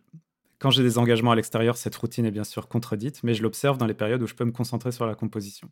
Donc ce qui est intéressant euh, dans cette journée type où il se lève très tôt, c'est qu'il va immédiatement aller dans son studio, en fait, parce qu'il aime bien l'idée de, bah, de, maintenir cet état où on est encore à moitié dans le sommeil, à moitié euh, dans un autre monde. Il aime bien utiliser cette technique euh, comme technique de composition, en fait. Je, trouve que c'est un élément assez important. Euh, ce, qui a, ce que je remarque aussi, c'est que, c'est que cette routine est assez. Enfin, il l'observe euh, de façon vraiment très régulière. Et je trouve ça assez. euh, Bon, déjà, je trouve ça incroyable de pouvoir se lever à 5 heures. Ah, il dit que parfois il n'arrive pas avec se lève à 6 heures quand même. Il précise ouais, par la difficulté. D'accord, bah ça nous donne encore une fois un petit aperçu de, de la vie d'Uematsu. Voilà, les coulisses. Et tout de suite, on va passer à la rubrique 3.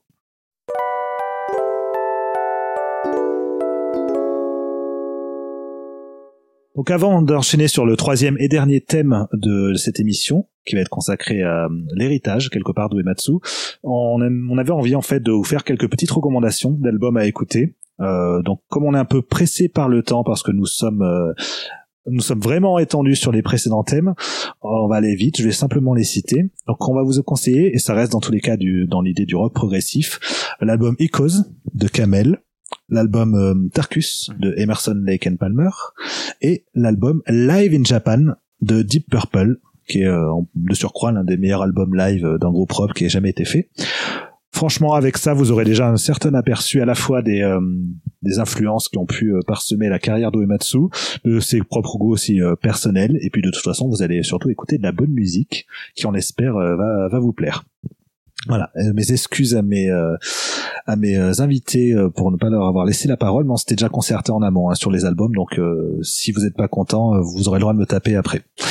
Donc dernier Super. thème, dernier thème de de, ce- de ce premier numéro consacré à Uematsu par de la Final Fantasy, donc c'est l'héritage Uematsu, c'est-à-dire en fait en gros depuis euh, qu'il a vraiment plus ou moins quitté FF, même s'il est toujours présent avec le 14, euh, qu'est-ce qui est devenu Uematsu? Est-ce qu'il a eu une relève, des héritiers? Quelle trace il a laissé quelque part dans dans la musique de jeux vidéo? Alors je sais qu'il y a un héritier en particulier euh, qu'on peut considérer comme tel, ce serait Tsutomu Narita. Donc je sais pas, Denis, si tu peux nous en parler un peu plus. Ouais, euh, ben, Narita, c'est un, un jeune compositeur, parce qu'il a dans la trentaine, il doit avoir autour de, de 35 ans aujourd'hui. Et c'est quelqu'un qui avait répondu en fait à, à une annonce pour travailler, si je me trompe pas, à l'époque, euh, sur les orchestrations de. Est-ce que c'était Gwyn Saga ou FF14 Gwyn Saga. euh, Gwyn Saga? Oui. Et c'est comme ça qu'il a commencé en fait à collaborer avec Uematsu. Donc il, euh, lui, il a une formation classique, euh, il est musicien, il écrit beaucoup pour euh, orchestre avant, il est capable d'orchestrer. Euh, il joue du piano, il est très bon compositeur et aujourd'hui au Japon, il a d'ailleurs euh, explosé, notamment grâce à Grand Blue Fantasy qui fait partie des titres euh, euh, sur lesquels Uematsu l'a lancé. euh, parce que Uematsu, ce qu'il fait souvent, c'est qu'il va composer le thème principal d'un jeu ou quelques thèmes et ensuite euh, laisser confier le reste à euh, bah, l'un de ses héritiers ou l'une des personnes euh, en qui il a confiance, à qui il a envie de donner un coup de pouce. Et ça a été le cas pour Grand Blue Fantasy, parce que sur le premier album, il me semble qu'Uematsu a composé seulement, enfin, je sais pas, une dizaine de morceaux. Oui, une dizaine. Ils sont d'ailleurs remarquables. Et le reste a été, ensuite, la suite a été prise euh, principalement par Narita. Ensuite, il y a eu un peu tout le monde. Il y a eu euh, un petit peu de Ace aussi. euh, bah, forcément, Ace, euh, parce qu'on on n'a pas oubli- on a oublié de le dire, mais euh, Chico de Ace, elle a joué, elle chante aussi avec les Earthbound Papas. Elle chante aussi sur Xenogears euh, Creed, Creed, je sais pas comment on prononce. euh. Je ne sais pas non plus, j'ai toujours dit. Crade personnellement, mais après je suis pas certain. Ok, bon, je vais dire Creed alors. et, donc, elle fait partie des chœurs sur cet album, notamment.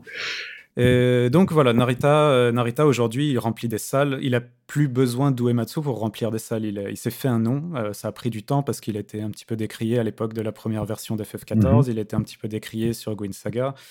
Euh, aujourd'hui, il a montré qu'il était capable de, de faire le boulot. Il a, il a un grand talent. Il est très efficace, très bon. Donc, euh, un un nom à suivre. Et donc quelque part c'est en fait le successeur vraiment officiel d'Uematsu dans, dans l'idée. Ah oui, c'est Ouais. ça, parce qu'ils ils travaillaient très. Ils étaient proches, et puis il fait partie lui-même des Earthbound Papas. Il est en. euh, c'est le deuxième clavier, et c'est c'est lui qui joue en gros les parties un peu, euh, un petit peu virtuoses, euh, pendant qu'Uematsu va s'occuper des mélodies principales qui sont un peu plus étendues. euh, voilà. C'est c'est vraiment le, c'est son bras droit. Quoi, et au-delà de Narita, est-ce que vous voyez euh, peut-être d'autres héritiers potentiels d'Uematsu, Jérémy? Ben, il a quand même beaucoup inspiré une génération entière, je pense, de compositeurs qui sont arrivés plus tardivement, plutôt dans les années 2000. Mais euh, ce qu'il faut voir, c'est que lui-même, en tant que compositeur, il n'a pas forcément été chercher des, euh, héritiers ou il n'a pas encouragé des gens particulièrement à, à suivre sa voie. Il a toujours cultivé la singularité, la particularité des autres, tout particulièrement d'ailleurs de ses associés quand il était encore chez Square, hein. y compris à l'époque où il a commencé à céder sa contribution à Final Fantasy. Il n'a jamais cherché euh, une suite qui lui ressemble. C'est ce qu'on avait vu sur Final Fantasy X, où justement il y avait Nakano et Amaozu qui sont retrouvés sur le projet. Et c'est aussi un peu ce qui a été reproché par certains à la bande-son de Final Fantasy X, c'est que du coup il y avait presque une hétérogénéité dans, dans l'ensemble de l'album, euh, dans la mesure où chacun avait pu s'exprimer avec son style personnel. Et pour le coup, le style de Nakano ou d'Amaozu n'a pas grand-chose à voir avec celui d'Uematsu.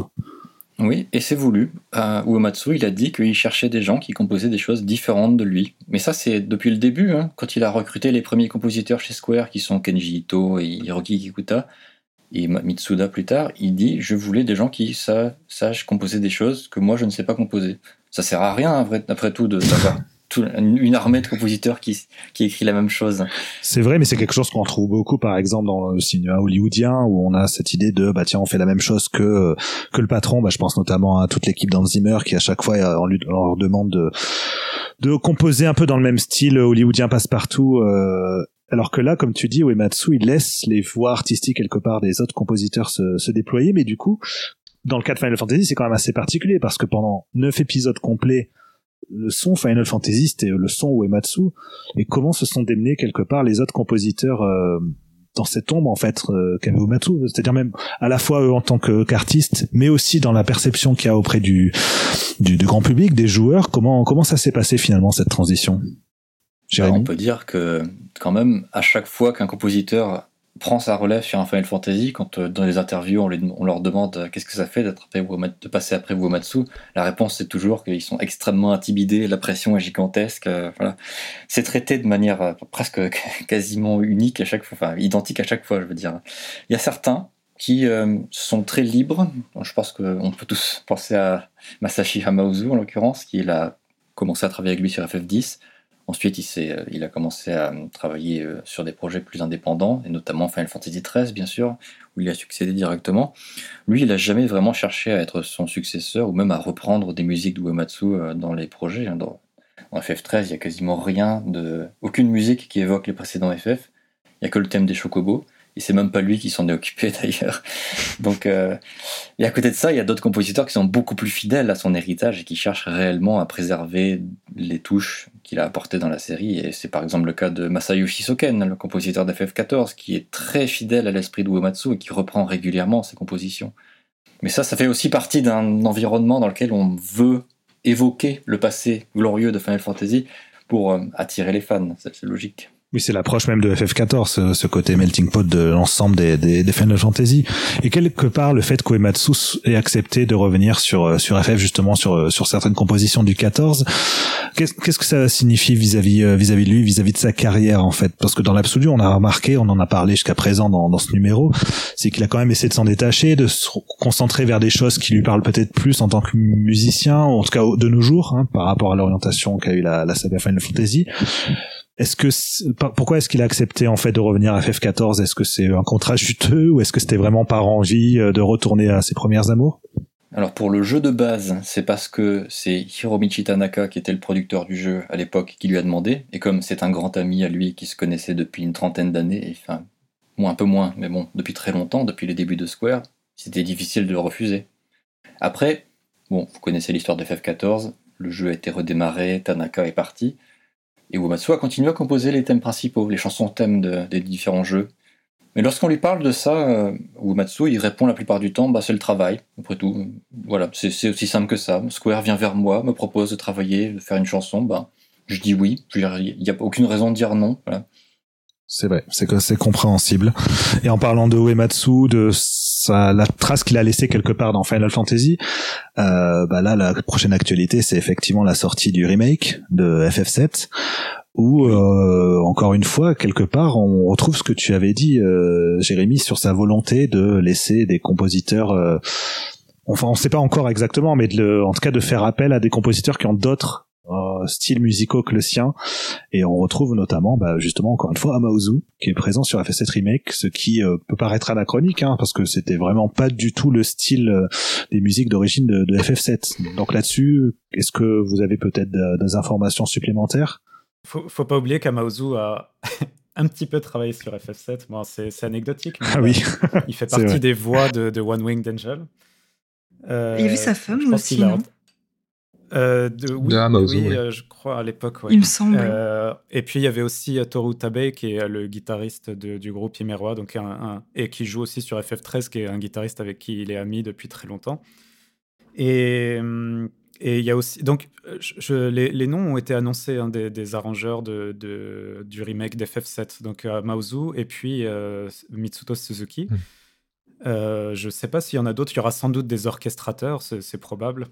Alors sachant que eux en fait sont même compositeurs sur la nouvelle version de FF7 Remake, c'est-à-dire que ce Suzuki là plus euh, Amauzu, de ce que j'ai compris, sont à la fois compositeurs et arrangeurs, mais il y a aussi trois autres arrangeurs en plus, dont euh, encore une fois Yoshitaka Suzuki dont on parlait tout à l'heure pour euh, pour The Last Story. Après les deux autres noms, je les ai plus en tête, peut-être que Jérémy pourra nous écairer. Non, je ne m'en souviens Ouais, plus non ça plus, serait plus mais ça fait partie d'une équipe de compositeurs que Square recrute depuis euh, quelques temps maintenant, enfin pas de quelques années à peine. hein. On les a notamment retrouvés sur Kingdom Hearts 3, 3 aussi. D'accord. Et eux vont principalement s'occuper plutôt de ce qui est musique d'ambiance, les nappes sonores, les reprises FF7 utilisées comme thème de combat ou thème de- d'environnement. voilà. Est-ce que vous avez des attentes vis-à-vis de ça? Ou est-ce que vous préférez vous attendre, bah, je sais pas, la nouvelle œuvre d'Uematsu? Que- Quel est votre regard finalement par rapport à, ces, euh, à ce remake d'FF7 En tout cas d'un point de vue musical. Euh, Jérémy? Bah, de la curiosité, parce que dès que Amaozu est impliqué, forcément, ça, ça suscite Vous l'aurez deviné, Jérémy intérêt. Emma Maozu. euh, un petit peu quand même. Bon, bah c'est normal de s'y intéresser. Bon, moi je suis curieux de voir comment les nouvelles compositions vont enrichir l'univers du jeu, parce que évidemment c'est quelque chose auquel on s'attendait pas à la base. On pensait que ça allait être uniquement des arrangements du jeu d'origine, mais bon, en vrai c'est plus ambitieux que ça. Le jeu lui-même est plus ambitieux qu'un- qu'une simple redite du jeu de base. Et puis ça peut faire des merveilles. Enfin, on se rappelle que sur FF10, euh, je ne sais pas si les gens sont au courant, par exemple, que le, le fameux morceau quand on retourne à Zanarkand, euh, je sais plus si, euh, euh, si c'est A Fleeting Dream, un truc comme C'est ça. ça. Ça, Euh, une, qui, qui est une reprise du thème de, de Zanarkand et qui en plus continue d'être joué pendant les combats, ce qui donne un effet quand même très très impressionnant dans le jeu. Très... Bah, C'est une émotion Ça- en fait- qui, voilà, c'est quoi. ça, c'est une émotion très forte quand. Ben ça, c'est arrangé par Amaozu, par exemple, et je, je pense que beaucoup de gens sont persuadés que c'est Uematsu parce que justement, il a composé la mélodie originale. Mais tout ce qui est aussi les, les chants, le chant des, le chant de Les la priants, ouais. euh, l'hymne des priants. ouais. Mm. Bah ça, pareil, c'est, ça a été entièrement arrangé par Amaozu. C'est ça qui donne cette couleur. Si... Parce que Amaozu est aussi un spécialiste de la musique vocale. Et bah, je pense que c'est aussi pour ça qu'Uematsu lui a confié l'arrangement de ces no- morceaux-là. no- Enfin, il- no- comme, comme disait Jérémy, il confie aux gens à qui il fait confiance ce que lui n'est pas capable de Oui, faire. C'est la la version très belle, Anima euh, ouais. qui est très euh, qui est très particulière justement en termes d'arrangement vocal. Euh, Je je sais plus si c'est Anima Ouais. ou, ou un autre, mais qui où là-dessus clairement Uematsu aurait pas pu faire ça et, et je crois que c'est la, la version qui a été refaite ou reprise en concert. Euh, mais là, vous, vous saurez mieux que moi. Je, je suis plus très sûre de ces infos. Alors, je me tourne vers Jérémy parce que moi là-dessus, je, Je crois je suis que un peu loin. je crois bien que c'est Anima effectivement. C'est la, c'est la plus singulière de toutes en tout cas. Oui. Celle qui est la plus euh, presque angoissante en fait. On vous invite ça. quelque part à écouter justement tous ces morceaux en ayant bien en tête ces informations et notamment justement Athletic Dream pour, pour quelque part comprendre ce, que, ce dont on parlait tout à l'heure quand on disait que ben, justement un arrangeur peut apporter sa propre voix, peut apporter son, sa propre esthétique. Ben là, l'exemple est typique. On a une mélodie écrite par quelqu'un et une version euh, bah, transformée par un autre un autre musicien. Je pense que l'exemple est est plutôt parlant. Bon, je pense qu'on a fait le tour. Euh, enfin, en vrai, non, il aurait fallu au moins cinq émissions sur le sujet. Mais on a, euh, voilà, on a lancé quelques pistes de, de réflexion sur euh, ce qu'est Uematsu, euh, ce qu'est euh, son style artistique, ce que sont ses envies, ce qu'il est devenu après Final Fantasy.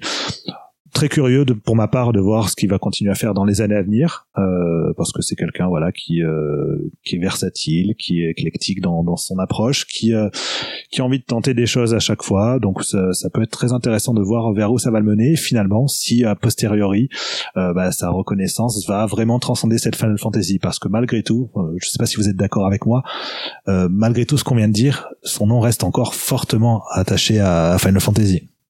C'est bien vrai, oui. Malgré lui, lui, lui adore ses travaux euh, d'après, en fait. Mm. Il, il aime Lost Odyssey, il est, il est attaché à Blue Dragon aussi. Donc je pense qu'il mérite d'être écouté. Et je pense effectivement qu'on vous invite nous euh, fortement à écouter ces travaux euh, extérieurs à Final Fantasy parce qu'il y a de belles pépites à y dénicher. Avant de se quitter, on va faire un petit tour d'horizon de l'actualité de, de Sœur d'édition et de Wayo Records. Donc Sœur d'édition, je vais aller très vite, c'est qu'en fait ce mois-ci, euh, nous allons publier donc le livre Sekiro, la seconde vie des Souls par Ludovic Castro, qui est donc dans la lignée de notre essai sur Dark Souls par de la mort, c'est-à-dire une analyse en profondeur du jeu Sekiro. Euh, on va revenir comme d'habitude sur les coulisses de la création du jeu, sur son univers en détail, parce que Ludovic a vraiment creusé euh, son histoire et ses thématiques en profondeur, et puis bien sûr une analyse de, de son game design, de comment le jeu a été pensé, comment il est fait évoluer quelque part la philosophie des Souls en l'intégrant avec celle de, de la série Tenchu, et au fond une- toute une réflexion sur euh, bah, la notion de difficulté dans, dans un jeu, euh, le dépassement de soi et, euh, et tout plein de belles choses euh, voilà que vous pourrez découvrir euh, dans, dans cet ouvrage.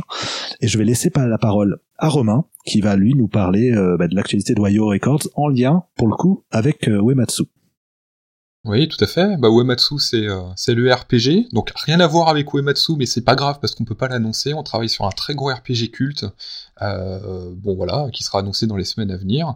Mais euh, la, vraie actualité qui nous fait très plaisir, c'est qu'on sort euh, le vinyle de l'album Benjamin Nuss Plays Uematsu. C'est un album qui fête ses 10 ans, 10 ans déjà. bon, il y a un lien après Denis, moi-même, Jérémy, on a rencontré Uematsu il y a une dizaine d'années pour la première fois, et on a rencontré aussi Benjamin pour la première fois, donc qui est, devenu entre-temps un ami proche, et notamment avec, avec Denis. Beaucoup de souvenirs en commun, et puis le fait de sortir cet album en vinyle pour les 10 ans, bah, ça nous renvoie un peu en arrière, et puis ça reste un excellent album, donc on a du, on a du Final Fantasy, du, du Lost Odyssey, du Blue Dragon, donc voilà, c'est notre actualité chaude du moment, euh, puis ça tombe en pleine actualité parce que bon, il y a Final Fantasy VII, euh, etc. Donc voilà, ça tombe, ça tombe à, propos et ça sera pour d'ici euh, un petit mois, un petit mois et demi. Eh ben voilà, là je pense que vous allez avoir de belles choses à écouter euh, avec tout ce qu'on a, tout ce qu'on a annoncé, tout ce qu'on a, tout ce qu'on a détaillé en fait dans, dans cette émission. J'espère que ça vous a intéressé, que vous avez appris des choses aussi. Euh, pour ma part, c'est mon cas en tout cas. Donc c'était un vrai plaisir d'écouter ces merveilleux invités. Donc je vous remercie tous les quatre. Romain, merci. Merci à toi. Voilà. Merci. voilà. Merci Fanny, merci Denis, merci Jérémy. On se retrouve bientôt et on va finir quand même en musique. On va se quitter en musique. On va écouter le thème principal de Gwyn Saga.